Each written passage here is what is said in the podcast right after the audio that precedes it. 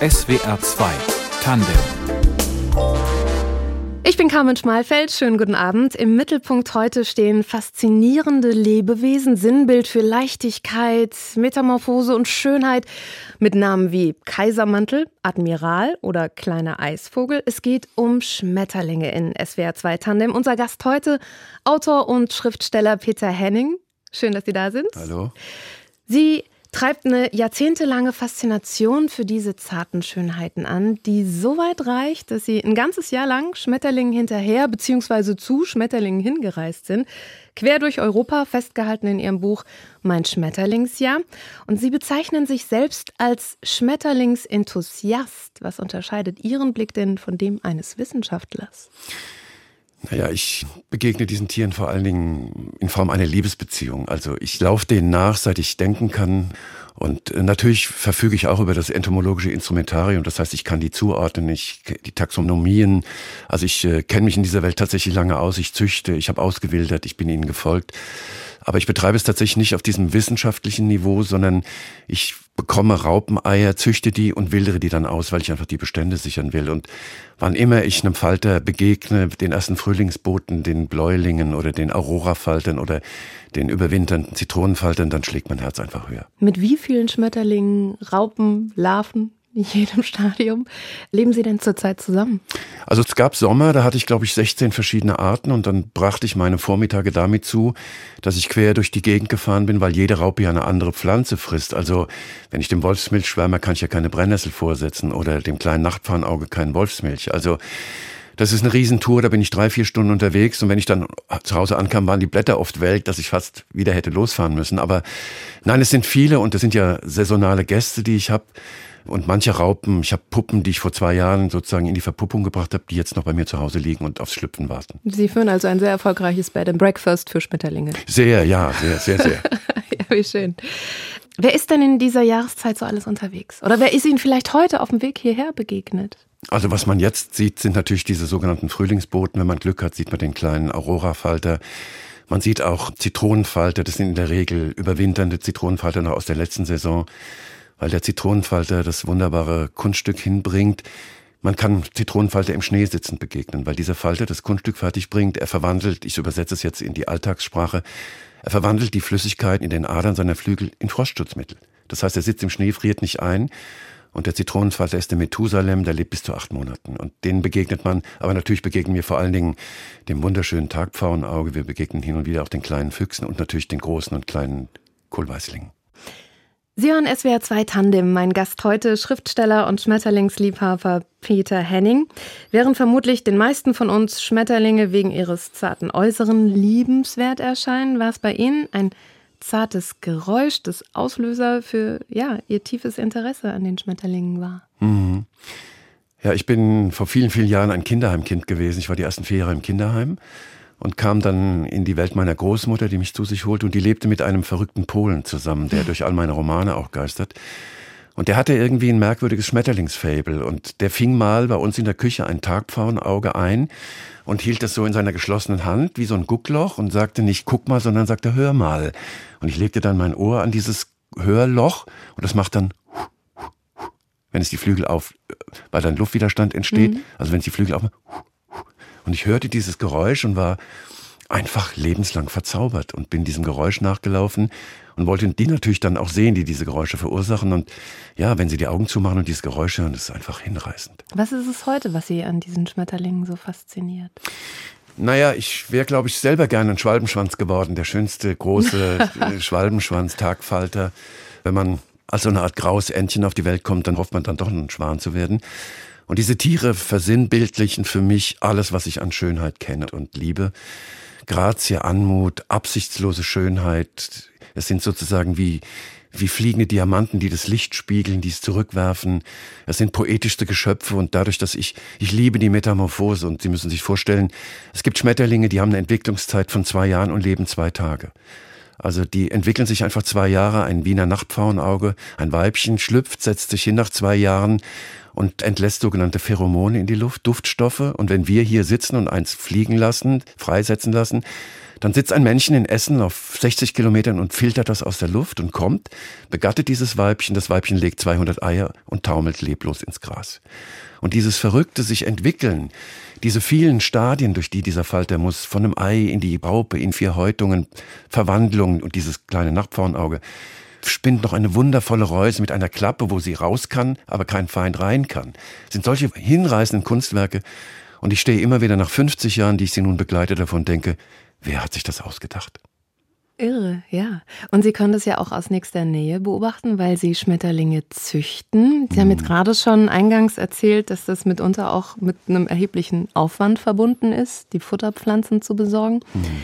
Wie muss ich mir das bei Ihnen zu Hause vorstellen? Wie sieht es da aus? Ja, also zwischen schwankenden Büchertürmen stehen verschiedene Kästen, Klarsichtkästen, in denen verschiedene Raupen sind, in denen verschiedene Raupen in verschiedenen Stadien sind. Und ja, wenn ich dann, der ich sehr selten Gäste habe, dann Leute kommen, das wirkt natürlich ein bisschen komisch, aber es ist wie so ein kleines Laboratorium. Und jetzt, wenn die Witterung besser ist, habe ich sie alle auf den Balkon gestellt. Und der schönste Moment ist, wenn ich ich habe mal 50 Tagpfauenaugen gehabt und habe die dann in den Kölner Himmel aufsteigen lassen. Und das ist so ein Geflirre und ein Gewirbel. Und ich bin nur Begleiter. Ich bin sozusagen, die steigen in den Zug bei mir ein und reisen mit mir über fünf, sechs, sieben Stationen und ich bringe sie ans Ziel. Und das ist mein Lohn. Und dann kein Abschied ohne Wehmut?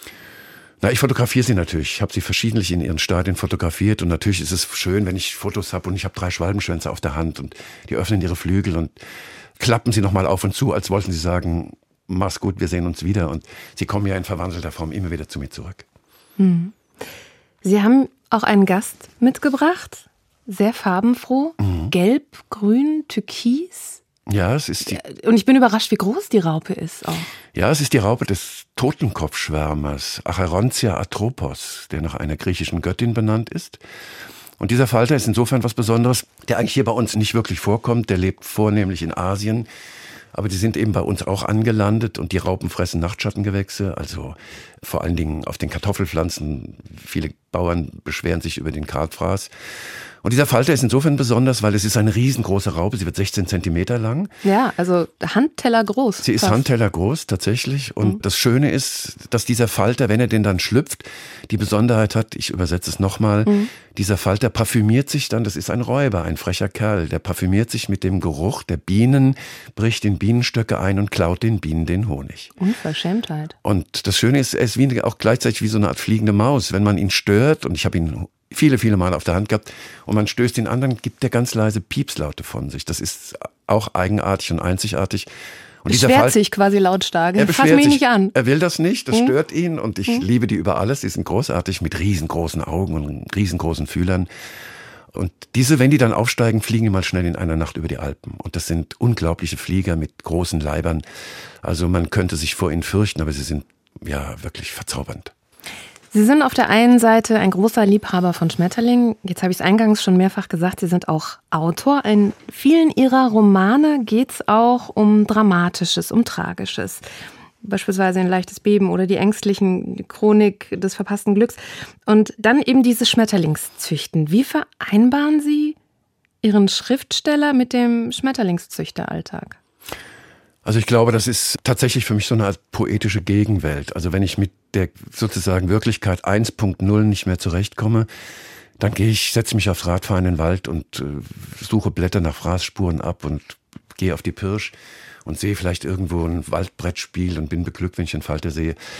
Also das ist schwierig, klar. Ich thematisiere in meinen Romanen vornehmlich Zwischenmenschliches. Es sind in der Regel auch Familienromane in denen ich versuche, die mir sich stellenden Fragen über den literarischen Weg zu beantworten.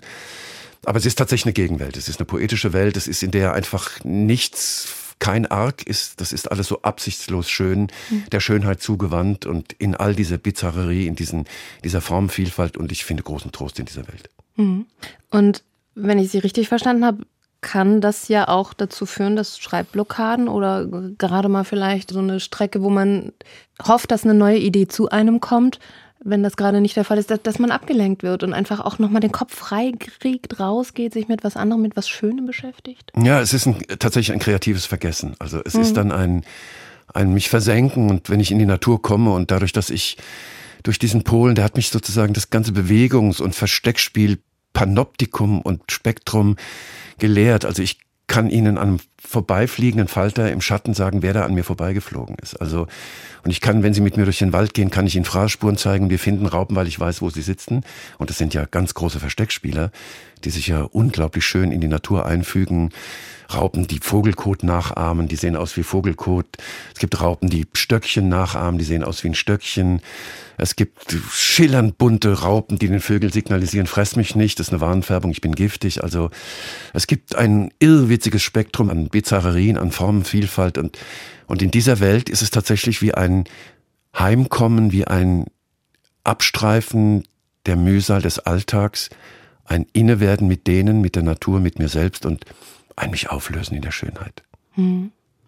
Jetzt bin ich fast ein bisschen neidisch, weil in Vorbereitung auf unser beider Gespräch bin ich natürlich mit sehr offenen Augen durch Wald, Feld und Flur marschiert und habe auch viele Schmetterlinge, überraschend viele, entdeckt, konnte die aber gar nicht visuell greifen. Also so schnell wie ich sie entdeckt habe, waren sie auch schon wieder weg. Also ich habe echt den Anspruch gehabt, ich merke mir jetzt, wie der Schmetterling aussieht und danach schlage ich nach, was das denn jetzt hier war. Und teilweise sind die aber so flüchtig, hm. dass sie, ja, so ja, schnell wie sie kommen, immer, sind sie verschwunden. Ja, ich sage ja immer in An Abwandlung dieses schönen Goethe-Spruchs, verweile, denn du bist so schön. Das möchte ich Ihnen so gerne zurufen. Mhm. Und äh, das Schöne ist, die haben nur ein kleines Gesichtsfeld sozusagen. Die können nur sehr wenig sehen, aber die reagieren sehr stark auf Erschütterungen und auch auf Hell-Dunkel-Effekte. Und natürlich lernt man, also ich wurde sozusagen durch diesen Polen zu einer Art Schmetterlingsapache. Also ich lernte mich anschleichen. Ich wusste, dass ich auf kein Ästchen treten darf und ich bewege mich, glaube ich, heute tatsächlich wie ein Gefährte von Winnetou durch die Natur, möglichst lärm- und geräuschlos, um sie nicht aufzustören, weil ich, ich betrete ja ihre Welt und ich bleibe und bin Gast in ihrer Welt. SWR 2 Tandem heute mit dem Journalisten, Schriftsteller und Schmetterlingszüchter Peter Henning. Schmetterlinge, sagen Sie, sind seit Jahrzehnten ein integrativer Bestandteil Ihrer Existenz. Das heißt? Na, das heißt, dass ich mich ohne Schmetterling eigentlich nicht denken kann. Also ich glaube, wenn ich ein Wappentier hätte, wäre es der Schwalbenschwanz. Wenn ich ein eigenes Wappen hätte. Nein, ich ich falle so, wie viele Schmetterlinge in die Winterstarre fallen, falle ich dann auch in so eine Art Winterschmetterlingswartestarre. Und für mich geht das Leben wieder los, wenn ich die ersten sehe und wenn ich wieder weiß, es geht wieder los und meine Zuchtbehälter füllen sich wieder. Es ist einfach so schön, mit denen zusammen zu sein, die zu beobachten und Viele Menschen kennen die nicht und sagen, i, was ist denn das? Aber wenn sie mal die Raupe eines kleinen Nachtpfauenauges auf dem nackten Arm laufen ließen, das sind Berührungen von solch unvergleichlicher Zärtlichkeit, wie die sich über sie bewegen, wie vorsichtig die sind, wenn sie sich so abtasten, wenn sie mit ihren Haaren über ihre Haare hinwegstreichen. Und natürlich, das ist ein Teil meiner, meiner Welt. Ich definiere mich auch darüber und natürlich hat diese Welt auch Zugang in meine literarischen, belletristischen Bücher gefunden. Mein erstes Buch ist Tod eines Eisvogels. Da geht es um eine junge Frau, die stirbt, deren Tod parallelisiert wurde mit dem Tod eines kleinen Eisvogels. Und ja, in dieser Welt bin ich zu Hause, in dieser Welt kenne ich mich aus und diese Welt gibt mir Sicherheit. Und wie gesagt, dort lasse ich die Mühsal des Alltags gerne hinter mir.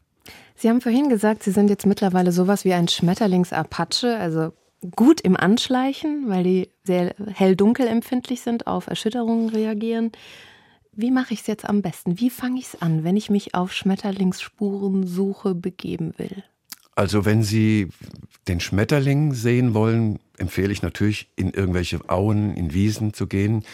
Was sehr schön ist, Sie erwähnten das eingangs, wenn Sie diese großen Sommerfliederbüsche haben, damit ziehen Sie die Falter natürlich alle an, weil die intensiv duften. Dort kann man sie in Ruhe beobachten, wenn sie von einer Blüte zur nächsten weiterflattern.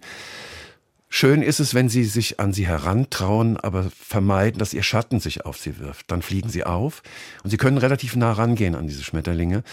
Aber wie gesagt, nicht zu nah, weil dann fliegen sie tatsächlich auf. Aber wenn sie auch an den, was Schmetterlinge sehr gerne jetzt auch im Sommer machen, sie setzen sich an warme Hauswände, weil viele von denen wechselwarm sind, da können sie auch sehr nah rangehen und das Problem ist, man sollte versuchen, sie dann nicht anzufassen und viele denken sogar, oh, der hat jetzt den Staub verloren, der stirbt jetzt. Nein, sondern ein Schmetterlingsflügel, wenn Sie sich den unter dem Mikroskop angucken, das ist wie ein Hausdach. Millionen von kleinen Dachziegeln, die ineinander gefächert sind.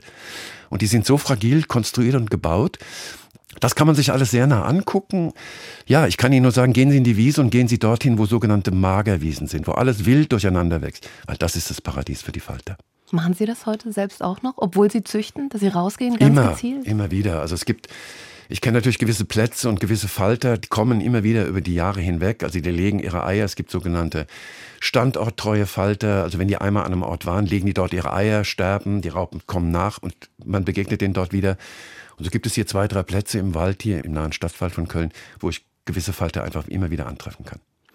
Sie haben sich, ich glaube 2016, 2017, ein Jahr Zeit genommen, um Schmetterlinge in ihren natürlichen Lebensräumen zu besuchen. Die Reise hat Sie unter anderem nach Kroatien geführt, nach Spanien oder auch nach Griechenland. Wie kamen Sie drauf, sich ein ganzes Jahr rauszuziehen, um, um der Leidenschaft zu frönen? Naja, weil gewisse Falter kommen ja nicht zu dir, weil sie einfach hier nicht fliegen. Und wenn ich den falschen Apollo-Falter sehen will, dann muss ich eben nach Griechenland fahren. Oder wenn ich den Engadiner Bär sehen will, dann muss ich in die Schweiz fahren. Und wenn ich das Wiener Nachtpfauenauge sehen will, dann muss ich eben abermals ins Engadin fahren oder mhm. wohin auch immer. Und es gab einfach so gewisse Falter, die ich auf der inneren Liste hatte, die ich hier nicht sehen kann. Natürlich kann ich die sehen, insofern als es gibt eine sehr schöne, auch für Anfänger, es gibt eine Schmetterlingsbörse, eine Internetseite, die heißt Actias. Und auf dieser Actias-Seite bieten Hobbyzüchter ihre Raupen, ihre Eier an. Die kann man dort für wenig Geld, man schickt sich das hin und her und dann kann man sich die züchten. Ich habe jetzt zum Beispiel gerade den Isabella-Spinner, nachdem die spanische Königin benannt wurde, habe ich zu Hause ein wundervoller Falter, den es hier natürlich gar nicht gibt. Und um ihn sehen zu können, bin ich dann eben in die Sierra nach Spanien gefahren, um sie im natürlichen Umfeld zu sehen. Und mhm. das war natürlich eine hinreißende Reise. Und dadurch, dass ich meine frühesten Initiationen ja alle in Jugoslawien hatte, war natürlich klar, dass ich auch, auch wieder nach Jugoslawien fahre. Mhm. Und das ist so eine große Schmetterlingsreise gewesen. Und ja, andere. Aber dann quasi die Ziele der Reise nach den Schmetterlingen, die Sie selber gerne mal in Ihrer natürlichen Umgebung sehen wollen. Absolut. Also, ausgerichtet. Absolut. Also ich habe mir so einen Reiseplan. Ja. Ich wusste, der und der fliegt da, die und die fliegt da, der und der trifft da. Da musste ich sozusagen einen großen Rundkurs machen und dem folgend bin ich gefolgt. Ja, und dann auch die Jahreszeiten. Musste ich natürlich auch Blick, abstimmen, ne? weil es gibt ja gewisse Falter, die dann in eine Sommerpause gehen, die kannst du im Sommer dann gar nicht mehr treffen, weil es für die zu heiß wird. Aber ja, ich weiß, wo, wann, welche Falter anzutreffen sind und entsprechend habe ich mein Kursbuch hm. ausgelegt. Schriftsteller und Schmetterlingszüchter Peter Henning, heute Gast in SWR 2 Tandem. In ihren Romanen treffen die Leserinnen und Leser oft auf komplexe, auf komplizierte, teilweise auch dysfunktionale Familien. Gibt es da Verbindungen zu Ihrer eigenen Geschichte? Ich kann nur über das schreiben, was ich kenne. Und ich bin in eine sehr komplizierte Familie hineingekommen, als ich dem Kinderheim entkommen bin und bin in eine tatsächlich fürchterlich dysfunktionale Familie gekommen, in der man sich entweder umbrachte, aufhängte, schizophren wurde oder sich selbst anästhesierte. Und in dieser Welt. Also bei Ihrer Großmutter dann? Bei meiner später. Großmutter, ja. Und ich habe diese Familienlandschaft in dem 2009 erschienenen Roman Die Ängstlichen mhm. niedergelegt, habe versucht, das zu verstehen und habe über verschiedene Arten der Angst geschrieben. Und tatsächlich ist es so, dass diese Familie mich extrem geprägt hat, die mir gezeigt hat, dass Familie Fluch und Segen natürlich zugleich ist. Mhm. Aber ich habe über dieses Familienbild, in dem ich sozusagen, ich kam mir immer vor wie jemand, den man aus einem Bild herausgeschnitten hat. Ich war immer so eine Art gefühlte Leerstelle und habe diese Leerstelle innerhalb dieser Familie versucht mit meiner Existenz zu füllen, was mir aber, glaube ich, nicht wirklich gelungen ist. Aber ich bin sozusagen über den Umweg der versuchten Selbstrettung gezwungen worden, Schriftsteller zu werden, um mir anhand der Worte, die ich mir sozusagen dann suchte und fand, mein eigenes Leben zu erklären. Denn ich schreibe nicht, weil ich was weiß, sondern ich schreibe, um etwas zu erfahren. Mhm. Und so ist es mir mit allen Büchern gegangen und ich setze mich, wie gesagt, mit Familie auseinander. Umso glücklicher war ich, das fand ich sehr schön, als dieser Roman Die Ängstlichen erschien, kriegte ich irgendwann eine Postkarte, zog ich morgens aus dem Briefkasten und da war eine Familie, eine aus den vielleicht 30er, 40er Jahren, eine Schwarz-Weiß-Aufnahme, saß an einem Tisch und da hatte jemand mit Kugelschreiber die Figuren zugeordnet. Das ist Johanna, das ist der und der. Und ich drehte die Karte um. Da stand drauf, das ist der beste Familienroman, den ich in den letzten 25 Jahren in deutscher Sprache gelesen habe. Es grüßt Sie herzlich, Ihre Elke Heidenreich. Und das war sehr schön und das gab mir sehr viel Mut. Und die verglich mich dann mit Jonathan Franzen, sagt, das ist doch eigentlich wie die Korrekturen. Was ich sehr schön fand, weil ich den Franzen auch sehr gut finde. Ja, und so buchstabiere ich mir sozusagen bis heute meine Existenz und mein Leben zusammen. Und jetzt habe ich eben gerade einen kleinen Roman beendet, der dann auch im Herbst kommen wird, in dem ich sozusagen in sechs Teilen, in Form von sechs kleinen Kurzromanen, meine Geschichte der Trennungen erzähle. Hm. Eine These meinerseits jetzt. Sind die Schmetterlinge, die Sie so begeistern, vielleicht an der Stelle auch so ein bisschen Sinnbild für eine gewisse Sehnsucht in Ihrem Leben nach Leichtigkeit, nach Schönheit, nach Idyll? Das ist gar keine gewagte These, das, da würde ich Ihnen sehr zustimmen. Natürlich ist das so. Also in der Welt der Schmetterlinge ist ja alles absichtslos und heil. Also mhm. die kommen ja nicht mit einer Absicht auf die Welt, sondern die sind da, wollen die Kette weiterspinnen, verpuppen sich machen, legen Eier, damit die nächste Generation kommt. Und in dieser Welt ist sozusagen nichts auf Absicht angelegt, sondern einfach das reine So-Sein, die reine Existenz. Und wenn ich in diesen Spiegel dieser Falter blicke, habe ich das Gefühl, da verlangsamt sich alles. Da fallen die schweren Dinge ab und tatsächlich sind sie ja luftig leichte Aeroplane, die durch die Gegend schweben mit drei, vier Flügelschlägen und zack sind sie weg. Und das ist natürlich so. Natürlich suche ich das Schöne, das Heile, das Gute in dieser Welt und werde ja, wenn ich dort tief eintauche und als Gast zugelassen werde, auch reich beschenkt. Das erste Mal bewusst haben Sie das ja schon auch im Kinderheim erlebt, wo Sie in Ihrem Buch eine Situation beschreiben, wo Sie einen Schmetterling entdeckt mhm. haben. Ja, das fällt, glaube ich, tatsächlich mit in eins. Das ist wie so eine Art Vorbereitung oder Primärinitiation gewesen, dass ich da auf einer auf einer Rabatte, die von unserem jungen Trakt hinüber zum Speisesaal führte, in einem dieser 60er Jahre Sommer taumelte ich da runter und saß, sah auf einer lila leuchtenden Rabatte saß ein großer Schwalbenschwanz. Und ich dachte, was ist das denn? Und er hob sich so schön in seiner senfgelben leuchtenden Färbung so wunderbar vor diesem lila Hintergrund oder Untergrund ab.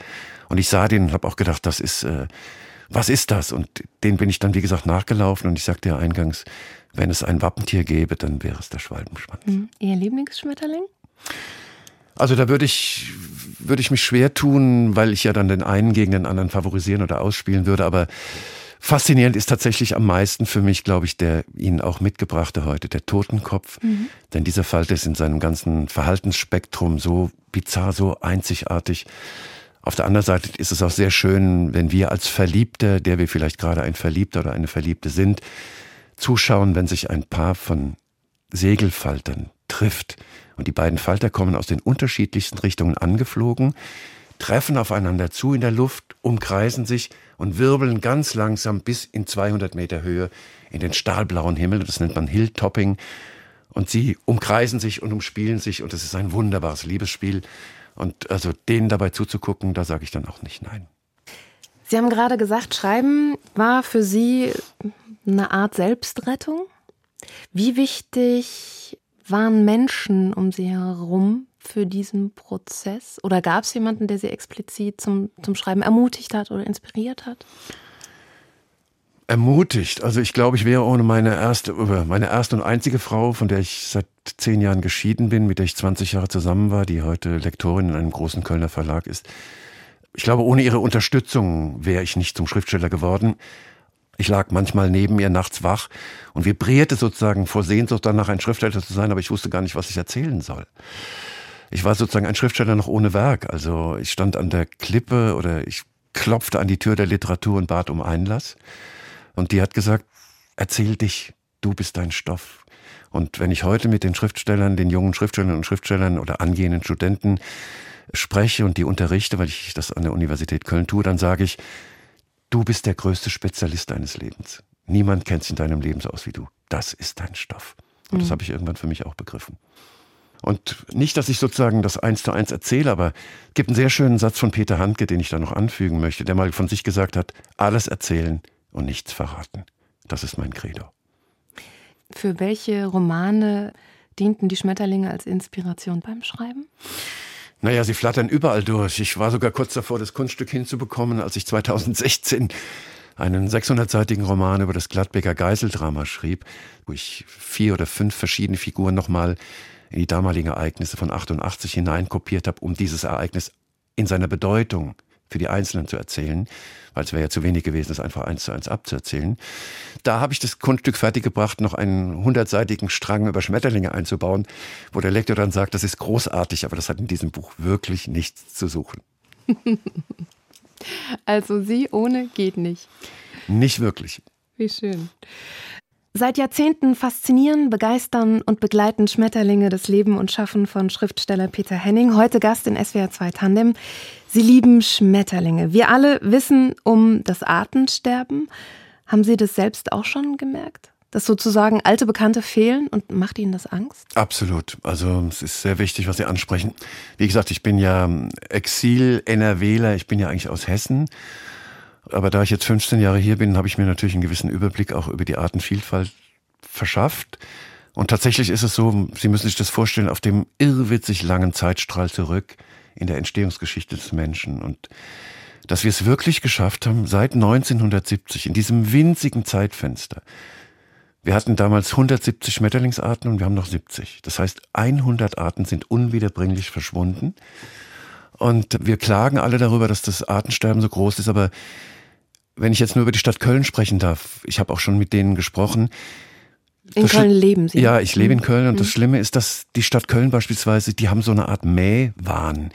Also die, die Gemeinden sind dazu übergegangen, offenbar statt vier oder sechsmal, achtmal im Jahr zu mähen und wann immer die Wiesen sich sozusagen endlich entfalten können, fahren die mit ihren Mähdreschern drüber und reißen alles weg. Also es ist schlimm.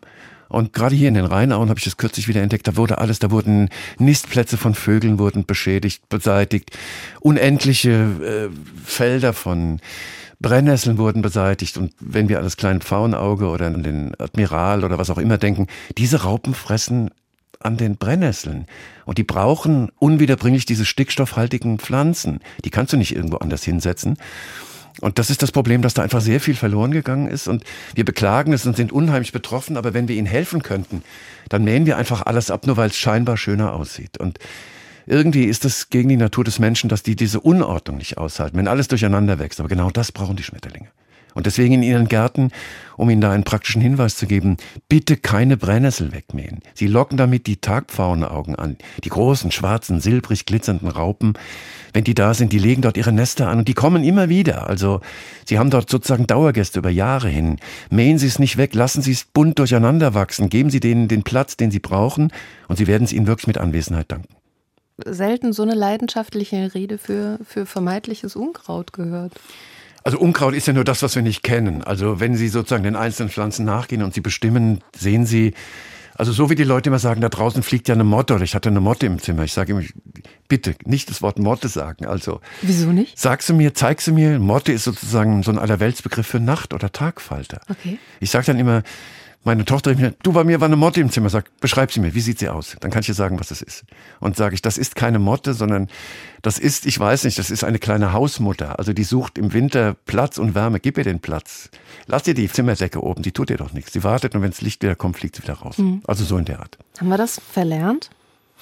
Diese Koexistenz? Und, und dieses vielleicht auch ein bisschen äh, durcheinander zulassen oder ein bisschen ich glaube, das haben wir verlernt. Ich glaube, dass aber auch so was Idiosynkratisches sich breit gemacht hat. Also Natur hat in meiner Wohnung nichts zu suchen. Also und die oder Na Natur, aber schön aufgeräumt. Bitte. Ja, schön aufgeräumt oder dann mhm. eben nur in, in, in Zierdeform, also mhm. als schöne Balkonpflanze. Und, aber das sind doch auch Lebewesen, die wir uns da in die Wohnung holen, Pflanzen. Also wenn wir kleine sehen, wie die sprießen, wie die gedeihen, grün wächst. Und ja, wir haben das ein bisschen verlernt, die sozusagen in unseren Lebensraum hineinzubitten, hineinzulassen und ich kann nur mal sagen, lassen Sie eine schöne Spinne bei sich oben in der Decke sitzen. Die fängt Ihnen die Fliegen weg. Und auch Stechmücken. Auch das. Ganz hervorragend. Kein Sakrotan mehr, sondern halten Sie sich eine schöne Kreuzspinne. Wenn ich mich jetzt also dazu entscheide, ich lasse die Brennnesseln stehen bei mir im Garten und dann kommen die Schmetterlinge mhm. oder erst die Raupen. Also wenn ich mich mit dem Thema Schmetterlingen vertraut machen will, wie fange ich es am besten an? Also wenn Sie wirklich über das Flüchtige Ihnen begegnen hinaus möchten, wenn Sie sich einen kleinen Überblick verschaffen, es gibt einen wunderbaren Schmetterlingsfotografen, der heißt Rainer Ulrich, der hat gerade ein wunderbares kleines neues Bestimmungsbuch im Kosmos Verlag herausgebracht mit kleinen Zettelchen, mit Beschreibungen, mit Wegweisern, mit hinten ist ein schöner Katalog, wo die ganzen Schmetterlingsgärten alle aufgelistet sind. Das ist wirklich ein Bestimmungsbuch für Anfänger mit ganz großer Liebe gemacht und der auch natürlich sozusagen höherklassige Bücher gemacht hat. Aber das ist eins für den wirklich, für den, ich nenne ihn jetzt mal gar nicht despektierlich blutigen Anfänger, sondern der einfach sich hineintasten möchte in die Welt der Schmetterlinge. Der kann das machen. Mhm. Und was man auch mit seinen Kindern machen kann, was sehr schön ist, wozu viele Schulen übergegangen sind, man kann es im Internet googeln. Es gibt bestimmte Portale, da können Sie sich sozusagen Raupeneier plus Fertigfutter kommen lassen. Plus eine kleine Voliere, das machen sehr viele Schulen, ich habe das schon gesehen, weil ich in vielen Schulen deswegen auch war. Und da können Sie sich heimische Distelfalter 30, 40 züchten, heimische Tagpfauenaugen. Und die Raupen fressen dieses Fertigfutter, Sie müssen ihnen nicht täglich Brennnessel holen, das ist wie so eine angerührte Paste. Und dann können Sie die in Ihre Voliere, die entwickeln sich da, verpuppen sich da drin und dann können Sie die fliegen lassen und können Sie sozusagen hautnah mit den Kindern beobachten. Ich muss gerade an die Yps-Hefte und die Urzeitkrebse denken. Ja, so ein und, bisschen. Und ein, ein, ein Kind, das einmal diese Schmetterlingsentwicklung verfolgt hat, mhm. wird nie mehr auf der Straße auf eine Raupe treten, sondern die wird immer ein Blättchen nehmen, der Raupe auf das Blättchen hält und sie in die Wiese zurücksetzen. Und das ist doch ein Anfang. Die Schmetterlinge. Welcher Schmetterling steht äh, momentan denn noch bei Ihnen auf der Sehnsuchtsliste? Also, wem ich nochmal tatsächlich wirklich sehr gerne begegnen würde, ich hatte leider in Natura, ich glaube, zweimal ganz flüchtig die Chance, ihn zu sehen.